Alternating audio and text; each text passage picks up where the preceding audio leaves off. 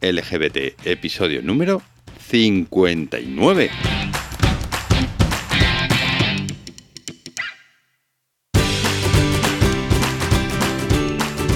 Recientemente salió un artículo que decía eso, que entre 2014 y 2016 se podrían haber evitado un 75% de los casos de VIH en la población homosexual, gracias a la PrEP. Es decir, estamos hablando de un número muy importante y de hecho ya se ha visto en Estados Unidos desde que se empezó a utilizar ha disminuido drásticamente el número de nuevos casos de VIH en la población gay.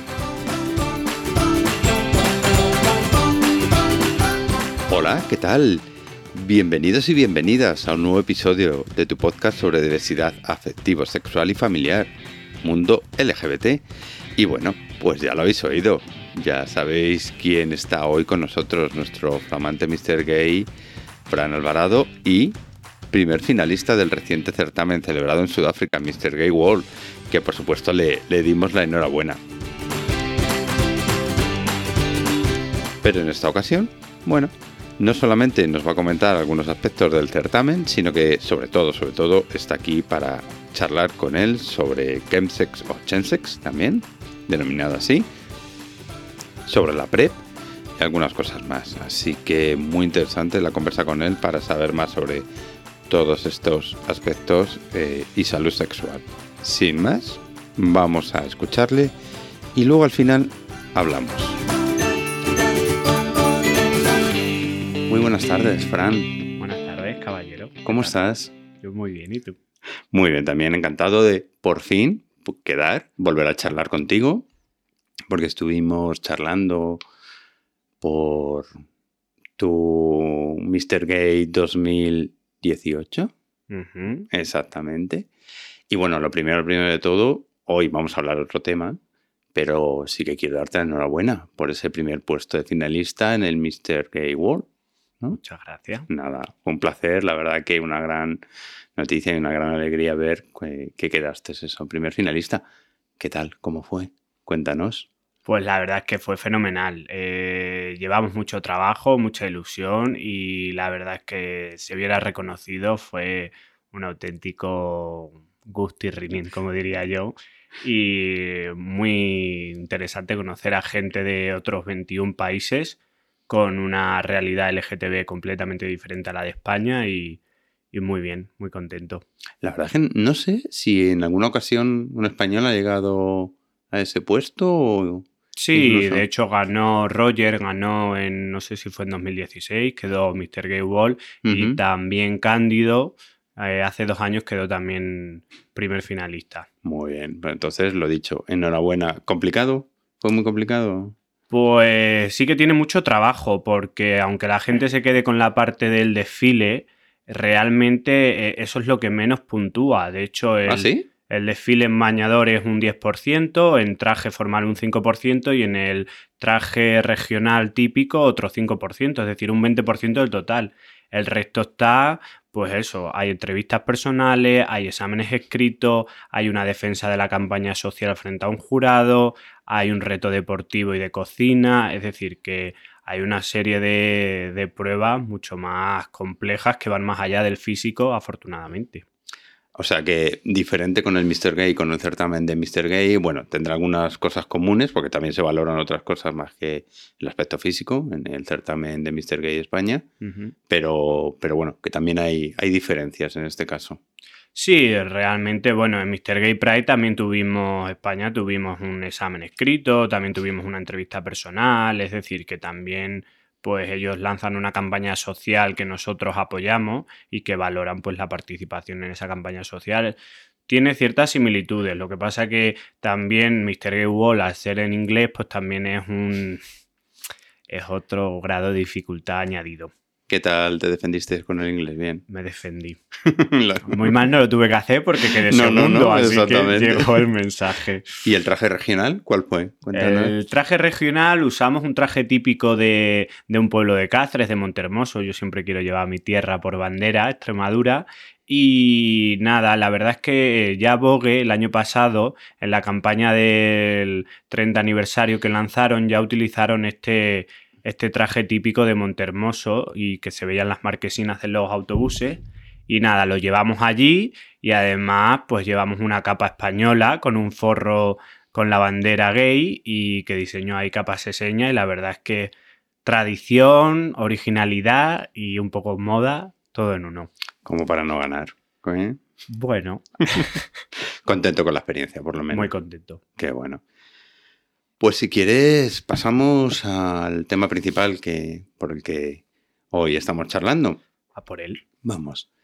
Vamos a hablar de chemsex o chemsex, como también lo pronunciamos, de la PrEP y, en fin, y todo lo, relacionado con esto, porque, bueno, la PrEP ahora, también el chemsex, pero sobre todo la PrEP, eh, se habla mucho últimamente y yo creo que, bueno, pues también hoy estás aquí por tu faceta también, tu labor profesional como médico de atención primaria. Y bueno, pues es un placer que, bueno, nos cuentes cosas y charlemos sobre, sobre este tema. Por si acaso puede haber alguien que no sepa de qué estamos hablando, vamos a hablar primero, por ejemplo, qué es el chemsex. Vale, pues el chemsex es un término que ha nacido recientemente en las últimas décadas y que es mm, solamente relativo al colectivo gay, ¿de acuerdo? A los hombres que tienen sexo con hombre y que asocian las prácticas sexuales a las drogas, pues en las famosas sesiones o pues lo que aparece de vicio colocón, pues que unen el sexo y las drogas, el uso de las drogas para, pues eso, sobre todo prolongar la duración de, de las prácticas sexuales y un poco desinhibir y pues esa unión. Quiero aclarar también que en cualquier momento estamos juzgando cualquier actitud, simplemente estamos dando a conocer un hecho que hay, que es, real dentro del mundo gay. Y bueno, cuanto mayor información, pues, pues mejor. Cada uno es libre de hacer lo que, lo que quiera. Absolutamente. Además, esto se iba haciendo desde la antigüedad. Lo de asociar el, sexo con las drogas, desde antes de Cristo hay algún tipo de documento que, bueno, que habla de ello. Así que nada, nada de prejuicios. Exacto. Eso quiere decir que si eres consumidor de, drogas en una de estas sesiones, se supone teóricamente tu percepción del riesgo a contraer una, una ITS es menor porque no es, a veces no serás consciente de las prácticas que estás, que estás haciendo. Con lo cual, lo que vamos a enfocar es hacia ese problema, hacia el problema de, salud pública, ¿no? Sí, el miedo se ha perdido ya hoy en día, es decir, mm, atrás queda aquella década de los 80 con el boom del VIH y el miedo a infectarse. Ahora mismo, pues bueno, también es una, es una suerte no tener ese miedo y no vivir con esa angustia en el día a día, pero es cierto que esa pérdida de respeto por ese tipo de infecciones sumada a la disminución de la percepción del riesgo cuando estás bajo los efectos de estas sustancias, pues claro, multiplican eso y hace que el riesgo sea mucho mayor. En tu opinión, eh, ¿a qué es debido esa, esa, bajada de la guardia con respecto del, del VIH? Hombre, pues principalmente a los nuevos tratamientos, es decir, eh, los avances científicos han permitido que la gente hoy en día no muera de VIH, entonces de SIDA, que es la enfermedad que se desarrolla. Entonces, claro, están muy controlados con los nuevos tratamientos, tienen muy pocos efectos secundarios y adversos del tratamiento e incluso consiguen que eh, la carga viral eh, sea indetectable y que incluso una persona que tiene VIH, pues no transmita la, el virus. ¿El, ¿El slamming es una práctica del chemsex o esa parte? El chemsex es, pues eso, es utilizar eh, diferentes drogas durante estas sesiones que son prolongadas y que están exclusivamente pues diseñadas para eso, ¿no? Eh, hay diferentes vías de administración, es decir, la droga se puede tomar vía oral, que tomes alguna pastilla, puede ser fumada, puede ser inhalada o la reciente incorporación, pues esto de la, bueno, no es reciente, pero que eh, la vía intravenosa, es decir, que, se la inyectan directamente en la vena, que es lo que se denomina slamming, es el consumo de drogas por vía parenteral, por vía intravenosa. Y entonces ahí también vamos a hablar de la PrEP, porque la PrEP es la pastilla predisposición. Exactamente. Que según tengo entendido, todavía no se administra en España de forma por el sistema sanitario, vamos a decir, ¿no? Sí, todavía no está dispensada por el sistema sanitario español. Lo cual también es un problema porque eso evitaría, según tengo entendido, según he leído, hasta el 95% de las infecciones que se pueden llegar a producir. Sí, bueno, han subido un estudio reciente en el Centro Sandoval, están haciendo hay un ensayo y demás con, esta medicación y recientemente salió un artículo que decía eso, que entre 2014 y 2016 se podrían haber evitado un 75% de los casos de VIH en la población homosexual gracias a la PrEP. Es decir, estamos hablando de una, un número muy importante y de hecho ya se ha visto en Estados Unidos desde que se empezó a utilizar ha disminuido drásticamente el número de nuevos casos de VIH en la población gay. ¿Y la PrEP es lo mismo, es el mismo tratamiento que se da a las personas afectadas por VIH? Es una pastilla que tiene dos de los fármacos, entonces es bastante similar acuerdo? No es el tratamiento completo, pero sí es parte del tratamiento que se administra a personas infectadas por el VIH. También es cierto que la gente, al no poder adquirirlas en farmacias o mediante el sistema sanitario, acude a Internet a comprarlo, con lo cual también es un riesgo, ¿no? Sí, eh, porque no se sabe la, pureza del fármaco. Nadie garantiza que la pastilla que estás pues, comprando sea realmente la PrEP pero bueno, sí que hay algunas fuentes más fiables por internet, sobre todo las que son de origen de Reino Unido, eh, realmente tienen una alta fiabilidad. Evidentemente no se pueden, no podemos garantizar su pureza al 100%, pero sí que han habido eh, pues compañeros que están estudiando la PrEP que sí que han comprobado que la composición de las pastillas que venden sí que es realmente la PrEP, pero es lo que decimos, que es que, claro, se pueden adulterar de mil maneras y e Internet ya sabemos cómo funciona. Y el tratamiento de la PrEP es mucho más barato que un tratamiento antirretroviral para personas con, con VIH. Lo que no llego a entender, porque todavía hay países de Europa donde ya se está administrando, donde se distribuye, porque en España todavía no se distribuye. Creo que hay movimientos dentro del Ministerio de Sanidad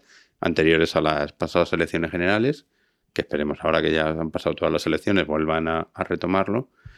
Pero lo que a mí me resulta, pues eso, incluso peligroso para la gente, que oye, pues al fin y al cabo podían haber evitado una infección por VIH, independientemente de las prácticas de riesgo que hagan, el que todavía no esté, no esté disponible. Cuando hay la PrEP lleva en, creo que desde el 2002, 12 o por ahí, más o menos ya funcionando, con lo cual hay estudios en todos los países por qué en España no, no todavía no, no tenemos la PrEP disponible. Yo creo que inevitablemente hay un juicio moral asociado, es decir, que el VIH y todas estas prácticas de riesgo sexuales van ligadas a una moralidad que la gente juzga, es decir, mm, yo creo que es uno de los principales problemas porque la gente cree que eso se puede evitar y, e invertir en eso pues pasa a un segundo plano. Entonces, mm, no lo sé realmente. En España también siempre en introducir estas innovaciones siempre somos un poco más tardíos en general. A lo largo de la historia siempre pues ha llegado todo un poco más tarde. Pero bueno, se está llevando ahí las propuestas a, quien lo tiene que aprobar. Así que bueno, parece que iba eh, hacia adelante, pero creo que se ha vuelto a estancar y no sé yo a ver, habrá que presionar dando divulgación un poco a los beneficios de este tratamiento. Volviendo al, al chemsex, ¿qué tipos de drogas estamos hablando que, que se administra a la gente? Pues principalmente hablamos de tres tipos de droga, la mefedrona, la metanfetamina y el GHB. Son mm, un poco por definición las tres drogas más usadas. También depende de cada área. Es decir, también esto es una práctica que se desarrolla principalmente en las grandes urbes. Es decir, en España, donde hay mayor número de usuarios, en Madrid, Barcelona, Valencia. Es cierto que saliendo de estos núcleos es más complejo encontrar este tipo de prácticas. Y luego, pues también aparecen otras drogas que se usan en, otro, en otras zonas, como son la cocaína, pues la marihuana, el poppers, el MDMA, es decir, también hay otras drogas que se utilizan, pero por definición el chemsex sí que se ha asociado más a estas nuevas drogas de mefedrona, la metanfetamina y el GHB. ¿Por qué crees que una persona determinada llega un momento que pues, se mete en, estas prácticas y, bueno, todos somos conscientes del riesgo que puede llevar, ya no solamente de infección de ITS, sino del consumo de drogas? Mira, un aspecto curioso de los usuarios de chemsex es que eh, rompe un poco con la imagen marginal del junkie de la década de los 80 y los 90. Es decir, los estudios recientes eh, hablan de una edad media en torno a 30-40 años, personas con un núcleo familiar estable, con una situación económica también estable, que tienen unos puestos de trabajo pues hay de de, una, de un estatus medio, por decirlo de alguna manera. Y bueno, eh, yo creo que esconden muchos otros problemas, ¿no?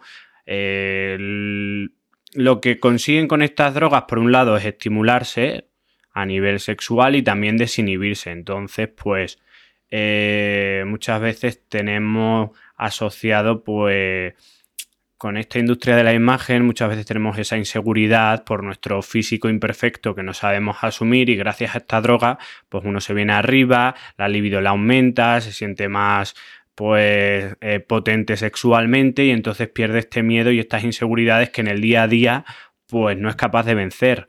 Y con eso podemos hablar también, por ejemplo, eh, también la población con VIH son muy usuarios de este tipo de prácticas porque han sido rechazados y discriminados y lo siguen siendo durante por su por su estatus serológico, entonces la droga le da ese aliciente para romper con ese estigma asociado y un poco encontrar pues ese espacio en donde ellos se pueden sentir más seguros, pero que no solamente es una práctica que hacen personas con VIH, yo creo que eso, hay gente que pues está en el armario y no son capaces de de desarrollar su orientación sexual en su vida diaria de manera normal y utilizan estas drogas pues para envalentonarse y hacer lo que realmente desean o les gusta.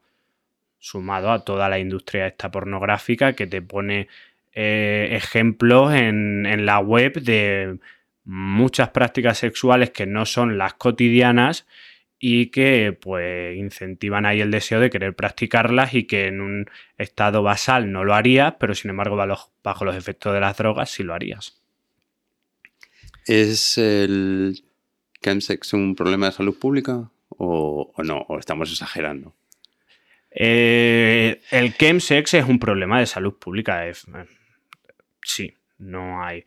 No deja de ser un consumo de drogas que mm, que aunque se esté normalizando, porque se asocia a este grupo de personas que no son marginales, pues puede generar eh, efectos nocivos en la salud de los usuarios, mm, dependencia que genera también muchas alteraciones de, de la salud mental y sobre todo lo que has comentado al inicio de la entrevista, como disminuye la percepción del riesgo, sí que hay una mayor exposición a infecciones de transmisión sexual. Eso sumado a que ciertas prácticas incluyen el slamming, es decir, inyectarse las drogas por, por vena, también si no se tienen unos mínimos pues unas mínimas precauciones, pues también puede aumentar el riesgo de contagio no solo de VIH, sino de hepatitis C, que están empezando a aumentar nuevamente los casos y que es un problema también serio de cara pues, a la salud pública. Claro, porque estamos hablando, independientemente de lo que es la, la PrEP y el VIH, estamos hablando de todo el resto de las enfermedades de transmisión sexual, que has enumerado una parte, pero evidentemente están, están ahí y que hasta cierto punto también hay algunas que se están haciendo más resistentes al tema de los antibióticos y demás y, tal, ¿no? Sí, eh, porque realmente eh, hay muchos tratamientos que se están dando y claro, muchas veces se este tipo de, infecciones pues, se vuelven resistentes a determinados fármacos y necesitan cada vez tratamientos más potentes que a veces no disponemos. ¿Los usuarios de Chemsex se pueden llegar a enganchar? Me refiero no a las drogas, sino a este tipo de prácticas, no por las drogas, sino por, por lo que significa para, para ellos, lo que tú has comentado quizás. Sí, sí, sí crea una, adicción. Sí, porque realmente luego no son capaces de, disfrutar del sexo sin drogas. Es decir, que hacen las prácticas sexuales son un poco un aprendizaje. Entonces, si ellos aprenden y toleran ese tipo de prácticas, pues sí que genera adicción. De hecho, hay casos de, hubo un documental que se hizo de, de allí de Londres, en el que, mira, incluso sin saber inglés, es que solo las imágenes ya eran bastante impactantes y gente pues que, que, pierde sus puestos de trabajo porque pierden la noción del tiempo. Lo que permiten estas sesiones es que tengas mucho más aguante durante mayor número de horas, incluso eh, hay sesiones que duran días y son gente que están días sin dormir, que tienen eh, responsabilidades y que luego no pueden rendir porque llega un momento en que el cuerpo peta y no puede uno pues compaginar ambas cosas y si esos usuarios son todos los fines de semana, pues evidentemente crea una adicción, no solamente ya a nivel de, las prácticas sexuales, también en, de uso recreativo para ir de fiesta. Es decir, que se ha normalizado tanto que es que sales de fiesta y es totalmente lo habitual. Parece que no drogarse es lo raro. Cierto, coincido contigo, sí. Entonces sí, eh, genera adicción porque hay muchas veces que la gente no es capaz ya de disfrutar sin eso y sí que buscan realmente ese consumo de drogas porque sin él prefieren quedarse en casa. Digamos entonces que más que, aparte de la adicción, también hay un problema de a nivel, no quiero decir mental, sino a nivel de que ahí hay que trabajar, trabajar cosas también de autoestima, de percepción personal, a la hora de poder evitar, si, digamos, si quieres salir de, esta situación, ¿no? Sí, sí, es un trabajo complejo y lo que hemos dicho, hoy en día eh, somos un colectivo muy vulnerable y muy expuesto a, mucho, a muchas críticas. Primero, la discriminación que hemos sufrido a lo largo de la historia por la orientación sexual, que eso hace que realmente a lo largo de tu vida pues tengas ciertos temores, ciertos complejos y que no lleves tu orientación sexual tan bien como quieres y a veces tengas que ser reactivo para poder pues ser como tú te sientes. Por otro lado, luego estamos muy sometidos a la presión mm, de la imagen. Eh, se nos exige un físico perfecto que hoy en día en la industria de la imagen está todo modificado digitalmente, pero es con lo que nos comparamos y tenemos que tener un físico perfecto y muchas veces esa falta de seguridad, de autoestima, pues la vemos compensadas con el uso de estas drogas porque nos hacen, pues eso, nos estimulan y nos desinhiben y nos dan una seguridad falsa y podemos, pues eso, venirnos arriba en situaciones como estas. Y un poco todo esto, somos un colectivo que en las enfermedades mentales y el número de suicidios, no sé muy bien la cifra, pero no sé si es seis veces mayor al resto de, de las personas heterosexuales, es decir, que todo esto va sumando y efectivamente hay que trabajar mucho todo esto de la salud mental porque es muy importante. Digamos que, bueno, pues una persona ya decide libremente participar en este tipo de, sesiones. ¿Qué consejos o precauciones le, darías tú a esa persona? Mira, este tipo de sesiones, la verdad, como se establecen por las, las aplicaciones de las redes sociales, muchas veces ya desde un principio, pues ya saben el rol, ya saben si van a utilizar preservativo o no, el tipo de droga, es decir, está todo como muy guionizado ya. Eh, entonces, sobre todo, pues eh, el preservativo es fundamental para evitar infecciones de transmisión sexual. A la hora de si realizan el slamming, compartir agujas, se sabe que no. Hay determinadas zonas en las que hay que saber cómo pincharse. Bueno, yo sé que hay veces que he oído, suena como que he sido yo. no, no, esto de un amigo me ha contado. Sí, he oído que en estas prácticas hay veces que contratan hasta enfermeros que son los que cogen vías a usuarios para que ya directamente con la vía se puedan administrar la, la droga por vía intravenosa, porque es que claro, el efecto, la duración de la droga es mucho menor. Entonces, es que es eso, que hay que tener cuidado porque hay que saber cómo inyectarse, dónde inyectarse, porque se pueden producir serias complicaciones que ya nos están llegando a la consulta de pacientes que presentan infecciones de la piel o, de esos accesos venosos porque no se han tomado las medidas o no se ha realizado la, la técnica de manera adecuada. Entonces, hay que, pues eso, intentar tener una serie de, de pasos para evitar ese riesgo. ¿En tu caso has tenido algún paciente que te ha llegado ya con, algún síntoma así o, no? Mm, de mm, compañeros sí me han comentado que les han llegado, que se les ha infectado, han tenido ahí procesos de flebitis o de celulitis, por eso, por esos accesos que han hecho por una inyección. Mm, yo lo que he visto sobre todo es la, sobredosis de, este tipo de, de drogas que muchas veces el problema es que son tan accesibles eh, que no sabemos muy bien qué, estás tomando, porque están tan adulteradas que muchas veces la droga en sí no es el problema, sino es todo lo, que le acompaña a esa droga, que muchas veces no sabemos qué es. Y están aumentando exponencialmente, es decir, es imposible controlarla a nivel sanitario, porque es que no, no podemos mm, realizar test que, que detecten una sustancia que es, que es nueva, porque no sabemos qué tipo de, moléculas tiene para poder detectarlas. Entonces, es complicado, es complicado porque no hay antídotos tampoco y bueno.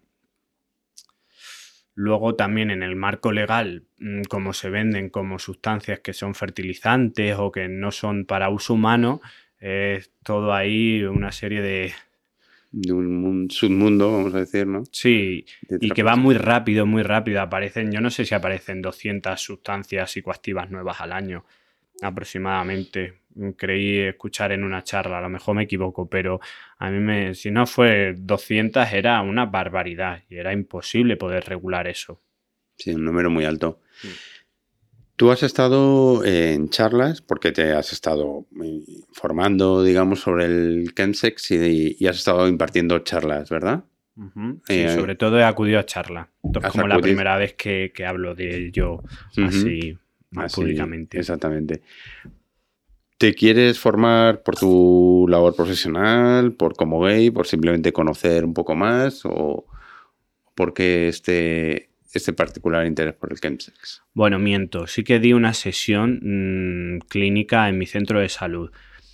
Eh, es un problema, es que mm, como sanitarios nos enfrentamos a esto, es decir, estamos en un servicio de urgencias, te viene un chico con, con una sobredosis, sabemos casos de, personas que han muerto por sobredosis. Entonces, es muy complejo abordar esto porque tenemos un desconocimiento total y absoluto del tipo de sustancias que ingieren.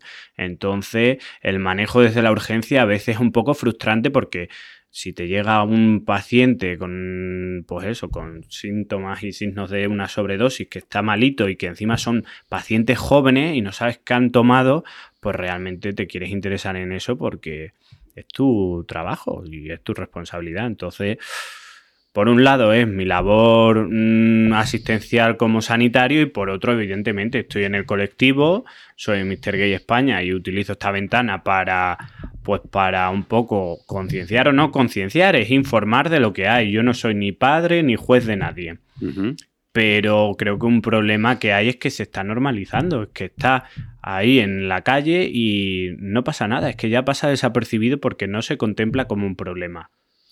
Pero te has formado a nivel individual, es decir, no como tal el ministerio o el, el ministerio o la Consejería de Sanidad ha formado o está formando a la gente en este particular tema a través de que tú sepas. Sí, no, hay a través de asociaciones, GESIDA sí que tiene un manual sobre KEMSES y pues colaborando con, otros grupos mm, con apoyo positivo, imagina más, es un poquito con los que yo he, estado pues en esas charlas informándome, sí, pero es carácter individual y luego trasladarlo al resto de compañeros del sistema sanitario porque es que nos enfrentamos a ese problema.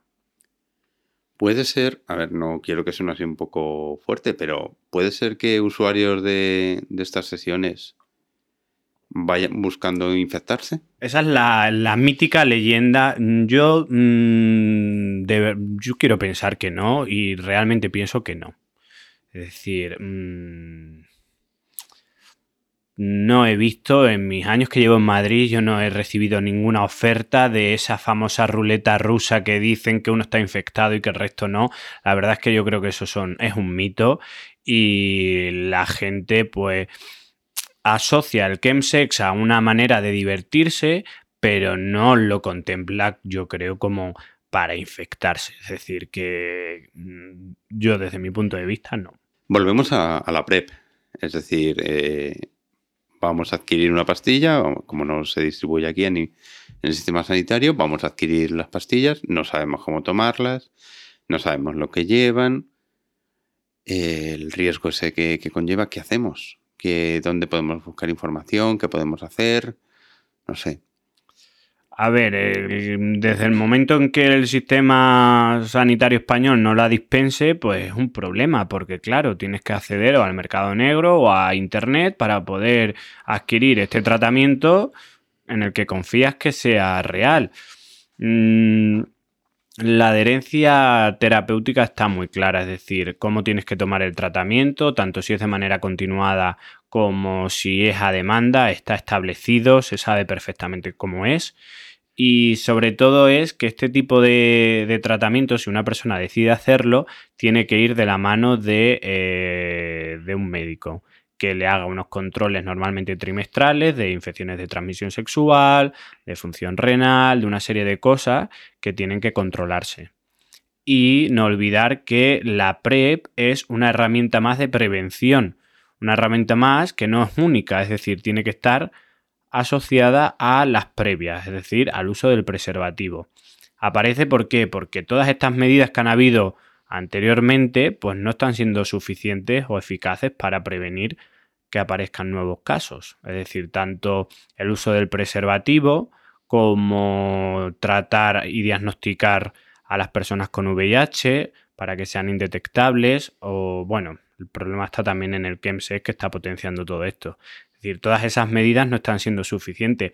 Son una población de riesgo que van a exponerse en algún momento sí o sí, independientemente de. Entonces, mm, es importante que la gente sepa que la PrEP en principio, en principio y en final se ha diseñado como una herramienta de prevención añadida al uso del preservativo y siempre bajo un control médico. Hay otro tema también que es el tema de la confianza, es decir, a lo mejor no sé si en tu consulta llega algún paciente diciéndote, pues mira, estoy tomando la PrEP y quiero hacerme unos controles y demás, pero claro, eso, esa confianza que tiene que tener el paciente con el, con el médico es fundamental y yo creo que no todo el mundo consigue, pues eso, o por ejemplo decir eso, que he estado en una sesión de chemsex y también quiero hacerme chequeos, o en fin, no sé. Sí, esto es un poco como todo. Siempre hay aspectos en los que a uno le va a dar más pudor y es fundamental la relación médico-paciente. Yo sí he atendido a pacientes que no conocía, que me decían que estaban eh, bajo el tratamiento de. estaban tomando la PrEP, que de hecho venían de, Francia, y, y, me pidió un control analítico. Entonces, bueno, también es que te tienes que formar, porque ya decimos, esto es de reciente aparición y tienes que saber realmente qué, qué pruebas de laboratorio tienes que pedir. Y para eso tienes que formarte. Y en este caso. Yo lo he hecho individualmente, pero tienes que saber un poco qué, qué posible eh, efectos puede tener. Claro, porque la PrEP no es una aspirina. Es decir, todos los medicamentos tienen efectos secundarios. Y la aspirina la primera, que no. y la aspirina. He puesto un mal ejemplo entonces. Muy mal ejemplo. Pero bueno, los fármacos todos tienen efectos secundarios. Es cierto que estos nuevos tratamientos para el VIH sí que son fármacos muy seguros.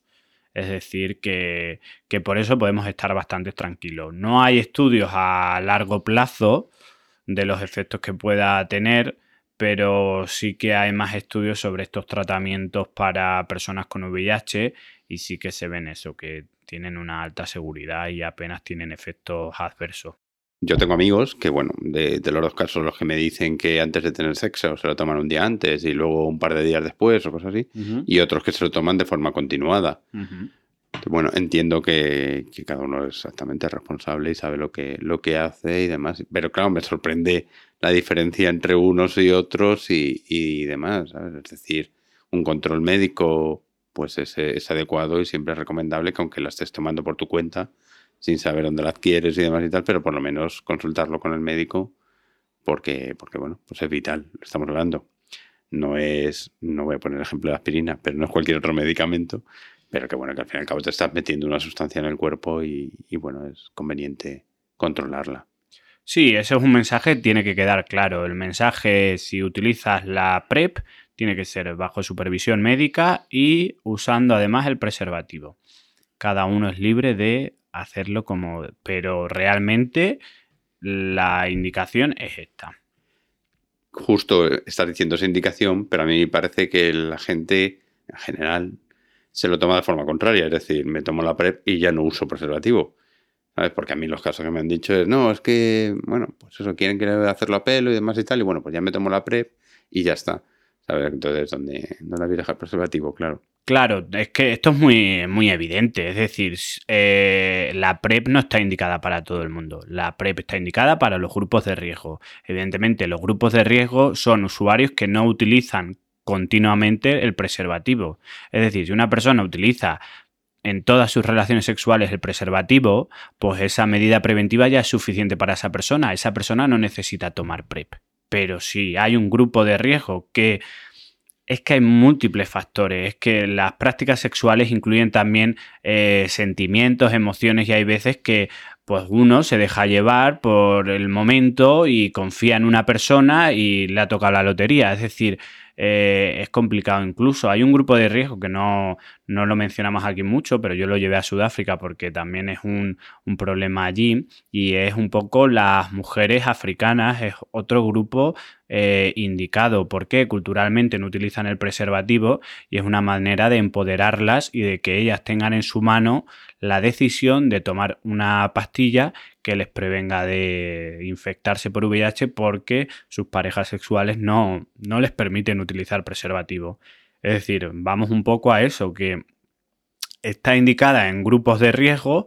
Si estos usuarios ya no utilizaban el preservativo en todas las prácticas, por eso se les indica que va a aumentar el que utilicen menos el preservativo y otras infecciones de transmisión sexual, es que ya no lo están utilizando. Es que esos esas personas ya se están infectando de VIH. Es decir, no es eh, tomo la PrEP y dejo de usar el preservativo, no.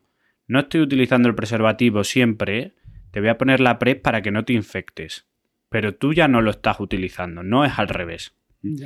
Entonces, bueno, el despunte este de, que hay de otras infecciones de transmisión sexual no se debe a la PrEP, se debe a lo que hemos dicho, el eh, la pérdida de miedo a este tipo de enfermedades el, uso de aplicaciones móviles y de la pornografía, que es que ya hace que ahora mismo si tú y yo queremos, encendemos el móvil y en menos de cinco minutos tenemos aquí a alguien que nos puede estar haciendo una práctica sexual que queramos. Y por último lo de las drogas, que es que disminuye la percepción del riesgo exponencialmente. Entonces, claro, la PrEP por eso se vuelve necesaria. ¿El usuario de la PrEP está, vamos a decir, mal visto? Dentro del ambiente gay.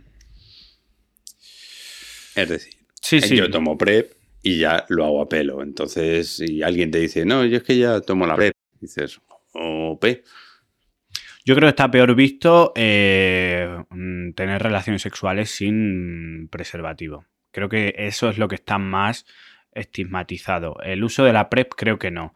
Sí que hay una cosa que está sirviendo de comodín el uso de la PrEP. Es decir, muchas personas infectadas de VIH, para evitar ese rechazo por tener, por ser seropositivos, mm, no dicen eso y ahora lo que dicen es que están con la PrEP. Entonces sí que hay un... Es eso, al final, en definitiva, son eh, como...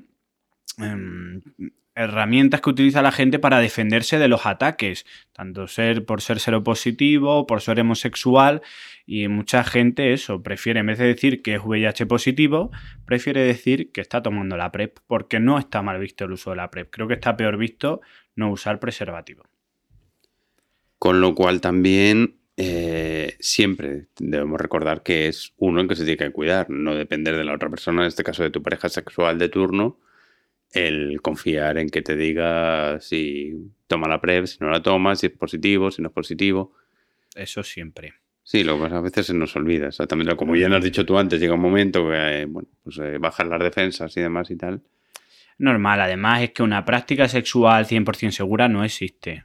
Entonces, Claro, el sexo está para disfrutar, no está para generar luego angustia, esa preocupación de ¿y si me habrá infectado de algo? Y porque se pasa verdaderamente mal y es que no está concebido el sexo para eso. Entonces, bueno, hay que ser un poco pues sensato, saber que no hay una práctica sexual 100% segura, porque también por contacto de piel se pueden transmitir, por ejemplo, el virus del papiloma. Es decir, y aún usando preservativo te puedes infectar. Entonces, siendo realistas, pues bueno, cuantas mayor mm, precauciones utilices, pues mejor, pero siempre con cabeza y pues eso, que el sexo está para disfrutar. Eso es importante siempre recordarlo. También... Si no, no lo haga. que yo creo que es mucho peor, mucho peor, exactamente. Mejor correr ciertos riesgos con cabeza que no. Bueno, hay gustos de todo. Está ahora la sexualidad también, que es otra, otro concepto, y no pasa nada. Si es que cada uno es libre de hacer o deshacer lo que quiera. También creo que es importante hacer mención a que la PrEP no es 100% segura. Es decir, tiene un alto nivel, muy alto nivel, pero sí que ha habido casos que aún tomando la PrEP se han infectado. No es tan muy claro, tiene una alta, ¿eh? una alta efectividad, más de incluso más de un 95%.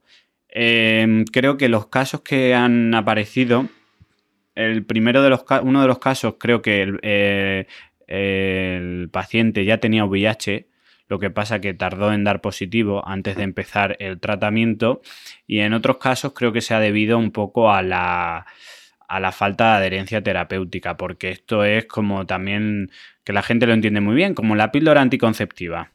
Entonces, eh, si es un tratamiento continuo que tienes que tomarlo todos los días, va disminuyendo su efectividad si te saltas días.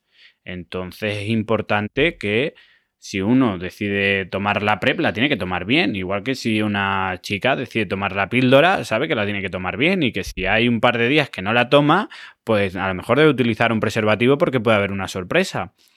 Entonces, yo creo que los casos que han aparecido ha sido por eso realmente. ¿eh? Bueno, la verdad es que nos quedamos mucho, mucho más tranquilos. Si yo llego mañana a tu consulta y te digo que quiero tomar la PrEP, ¿tú qué me dices? Pues yo te digo que en España no está disponible, que no se puede dispensar. Eh, hay una página web que es Quiero Prep Ya, que sí que habla bastante de todas estas cosas y es bastante fiable. Entonces ya te digo, sobre todo los fármacos que provienen de Reino Unido sí que al parecer dan mayor fiabilidad pero es lo que yo como sanitario yo no puedo garantizar el 100% de la seguridad de ese fármaco y lo que te puedo decir es que en España no está disponible ahora mismo, que existen estas alternativas, pero que yo no te puedo garantizar eh, su pureza ni que sea efectivo, aunque eh, se ha visto que hay gente que lo está utilizando y que sí que está siendo efectivo. Aparte de la sanidad pública, sí que hay centros, como bien has dicho en este caso en Madrid, está el centro de Sandoval, muy, muy famoso, lleva ya muchos años trabajando por el tema de la salud sexual, entre otros. Creo que también en Barcelona hay otro sitio y en Sevilla. No sé si tú tienes conocimiento de algún punto más. En Sevilla también he, visto que, también hay donde, bueno, pues ahí la gente, supongo que también podemos acudir a, búsqueda de, información sobre, sobre la PrEP y que nos aclaren lo que hemos dicho antes, si tienes algún reparo en preguntarle a tu médico de cabecera o, de familia sobre la PrEP, pues también puedes acudir a, ahí, ¿no? Porque tú me has dicho antes que estuviste en Sandoval formándote y demás. Sí, bueno, yo hablé con uno de los médicos que lleva eh, el estudio de, la PrEP allí en el centro Sandoval y bueno, que mejor que hablar con él para pues saber un poquito cómo está la situación de la PrEP en España y cómo hacer el seguimiento y todo como, como médico. Yo, pues sobre todo, eh, creo que hay un montón de asociaciones LGTB en muchas ciudades y puede ser una manera de, pues, ir a alguna de ellas y que te informen sobre la situación en la provincia o la comunidad autónoma de, este tipo de, centros específicos para, pues eso, para salud sexual. Eh, te tomas la PrEP, así por tu cuenta y riesgo, porque decimos que, bueno, pues está fuera del sistema sanitario, pero también intuyo que interactúa con otro tipo de medicamentos y demás. Es decir, si tú eres, por ejemplo, diabético, o si eres hipertenso, o si eres no sé qué, también tienes que tener cuidado porque estás añadiendo otro medicamento más que puede interactuar con, estos, ¿no? Tiene muy pocas interacciones, ¿eh? en principio no. Ni diabéticos, ni, nada, no, no hay ningún problema. No, en principio no que yo sepa, no tendría que mirarlo, pero no, no es algo que aparezca en así como que tiene esas interacciones, así como algo importante. Entonces no, no tiene que tener muchas interacciones porque si no, sí sería algo que apareciera nada más empezar a leer sobre el mm. tema. Yo recuerdo de un amigo positivo y demás que, por ejemplo, no podía tomar zumo de piña, me quiero recordar con, los antirretrovirales, porque disminuían el, efecto. En fin. ¿Y la PrEP qué efectos secundarios puede acarrear? ¿Tienes constancia de algunos? Lo que hay que vigilar sobre todo es la función renal. Entonces. Afecta a los riñones sobre todo y huesos, tengo entendido también. Sí, los huesos yo lo pregunté, que se hacía una determinación de, fósforo en la sangre al inicio, pero luego no es algo que realmente se haga un seguimiento, por lo menos en lo que están estudiando ahora. Lo que sí se hace es de la función renal y de la densidad mineral ósea, pues eso, una determinación de fósforo al inicio y luego no hacen controles de eso realmente, pero sí, al parecer eso, cuentan que afecta a la función renal en algunos casos y, en, a, la, y a la densidad mineral ósea, ya te digo, pero en casos muy, muy, muy reducidos y por eso son necesarios los controles. En el momento que aparezca un efecto adverso es bueno que se hagan esos controles para verlo, pero no es lo, lo habitual ni lo frecuente. Pero es eso, los fármacos son así todos. Todos, ¿no? Hasta la aspirina. ¿Tienes conocimiento de cómo empezó la PrEP?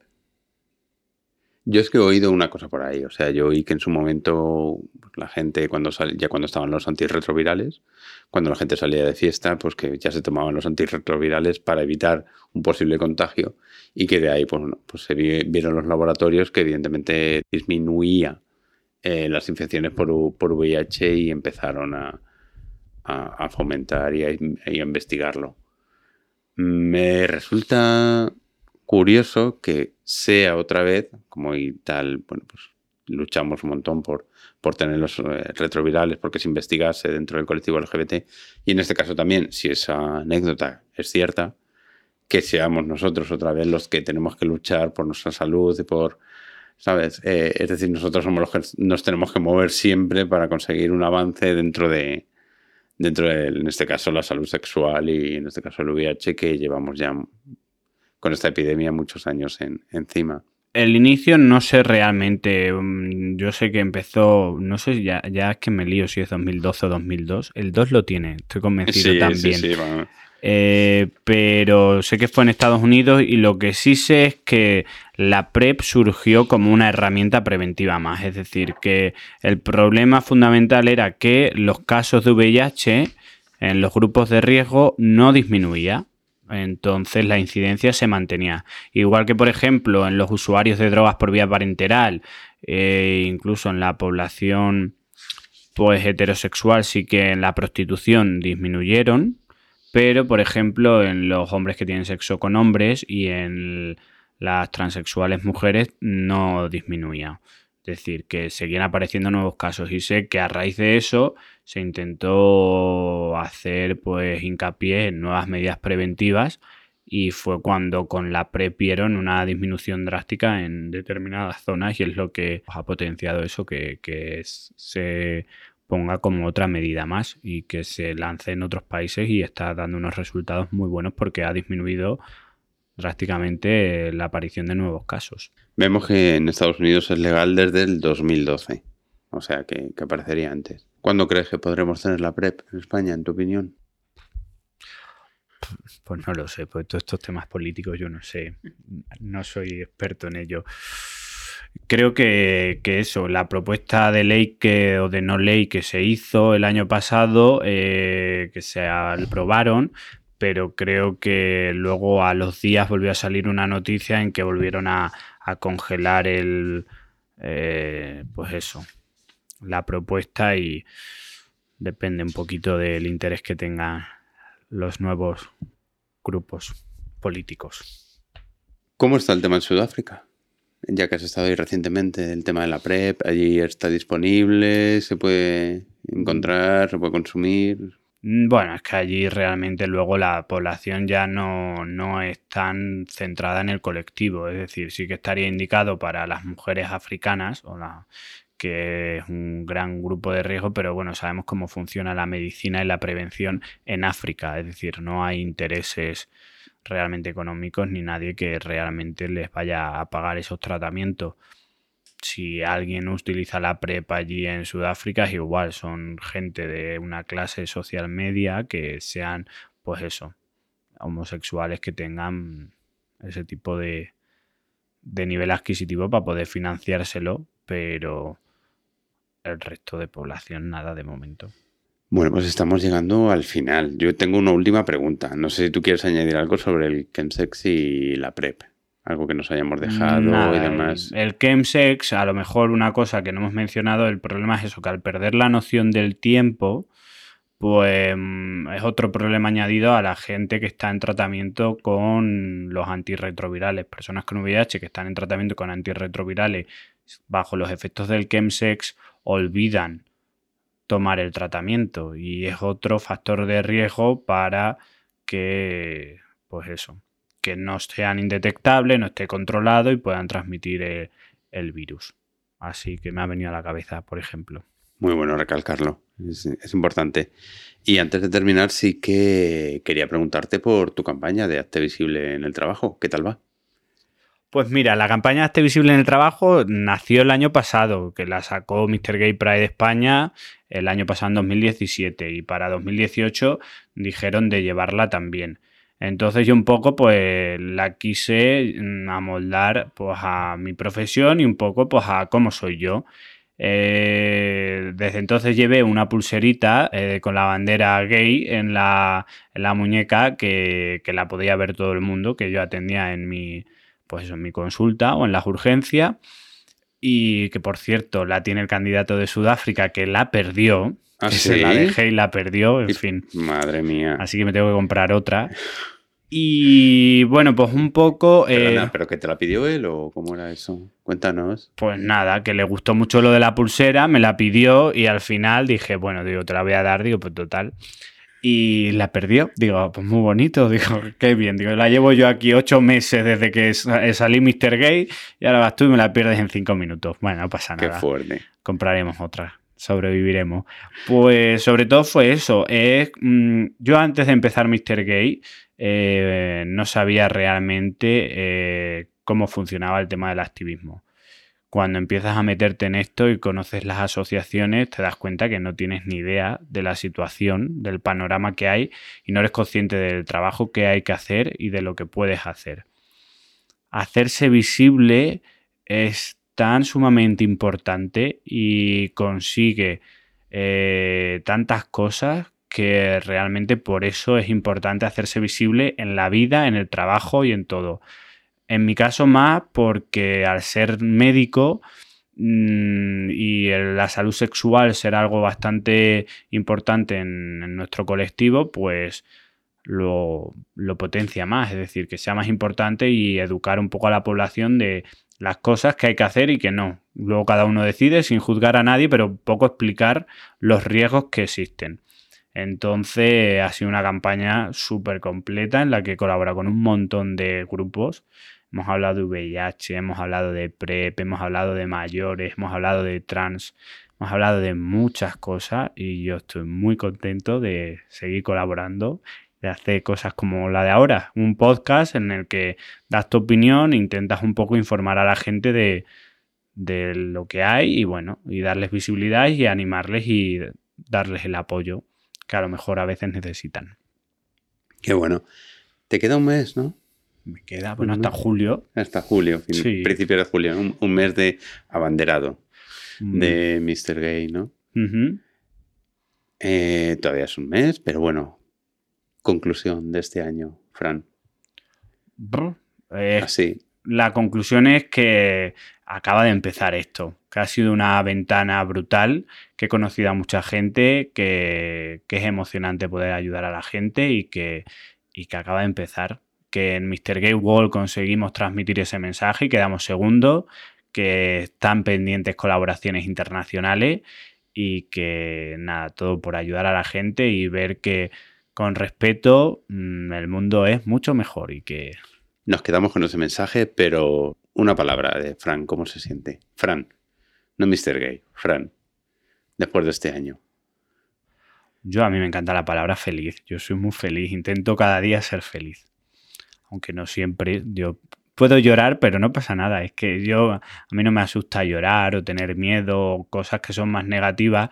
Lo expreso de manera natural, lo que siento. Pero para mí ser feliz es muy importante. Pues Fran, muchas gracias por estar aquí esta tarde con nosotros, hablar sobre Chemsex o Chemsex PrEP, sobre tu reciente estancia en Sudáfrica y gracias por esas conclusiones finales que nos has dicho y a seguir intentando ser feliz, por supuesto. Gracias también a Sole de la librería La Forja de las Letras aquí en Huertas que nos presta este estupendo espacio para, para poder grabar y Fran, ya sabes, cuando quieras, aquí eres muy bien recibido. Muchas gracias y como me despido, besos ternura. Nos vemos pronto. Chao, un abrazo. Bueno, un verdadero, un verdadero placer, siempre, siempre es un gustazo charlar con, con Fran, disfrutar de su conversa, disfrutar con, su presencia y sobre todo disfrutar también con sus conocimientos, en este caso profesionales también. Así que desde aquí darle las gracias por supuesto, por venir nuevamente al, a nuestro podcast. Y antes de pasar a la despedida, por supuesto, recordaros, por si acaso, no sabéis que estamos en el mes del orgullo. Por fin, por fin ha llegado nuestras, por ahora vamos a decir fiestas o, o eventos que se realizan en diversas ciudades, pueblos, países, de todo, todo el mundo, donde no olvidemos se puede, se pueden realizar, porque hay en muchos donde todavía ni siquiera podemos manifestarnos, ni siquiera. Entonces, bueno, estamos en el mes de orgullo, vamos a celebrarlo, vamos a disfrutar, vamos a, a mostrar nuestra felicidad y orgullosos de, de ser como somos y lo que somos. Pero bueno, también es cierto que últimamente he visto ciertos comentarios hacia el tema de que, bueno, no hay por qué mostrarse, no hay por qué estar orgulloso de ser gay y demás y tal. Y por supuesto que respeto, respeto siempre la opinión de la gente, pero no la comparto. No la comparto porque, bueno, pues recientemente hemos visto que hay agresiones en Londres, en Barcelona, que una manifestación en Cuba independiente ha sido reprimida, que hay países donde nos siguen matando, nos siguen condenando a muerte simplemente por sentir lo que somos, que hay países, como he dicho, que no te matan, pero ni siquiera te permiten expresar tus derechos, ni siquiera expresarte como tú eres por la calle o en cualquier ámbito social, que hay países donde tus derechos no son respetados, Sí tus deberes, ¿eh? No olvides. Tus deberes como ciudadanos sí los tienes que cumplir, pero no tienes los mismos derechos que otros ciudadanos. Entonces, por todo esto, sin duda, sin duda, merece la pena estar orgulloso. Y sin duda por eso, lo mostramos en las calles, porque aquí sí lo podemos mostrar.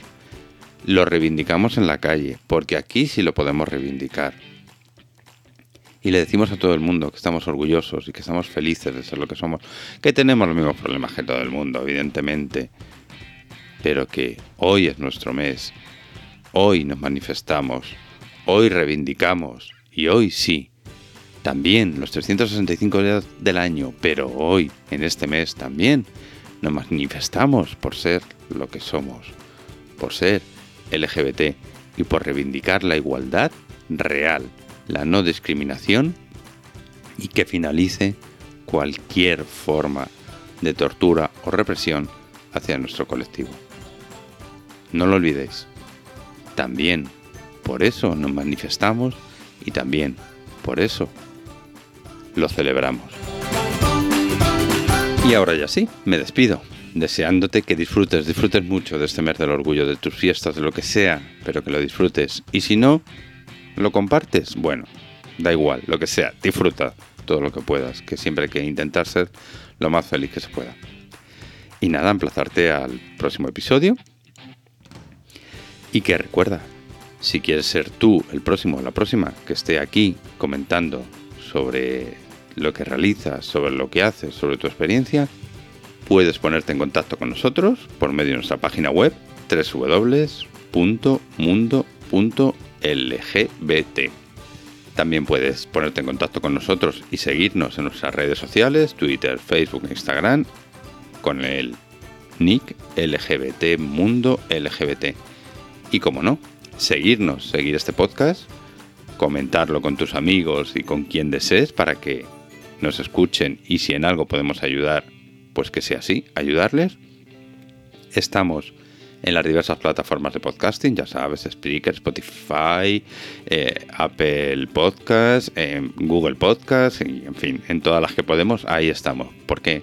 Porque queremos llegar a ti, porque queremos transmitir y queremos que tú también nos transmitas, que compartas con nosotros lo que estás haciendo. Así que, sin más, me despido, te emplazo nuevamente al próximo episodio. No, no va a cambiar y en este mes menos. Me despido con la frase de Harvey Mill. Sin esperanza, las minorías se rinden. Feliz orgullo.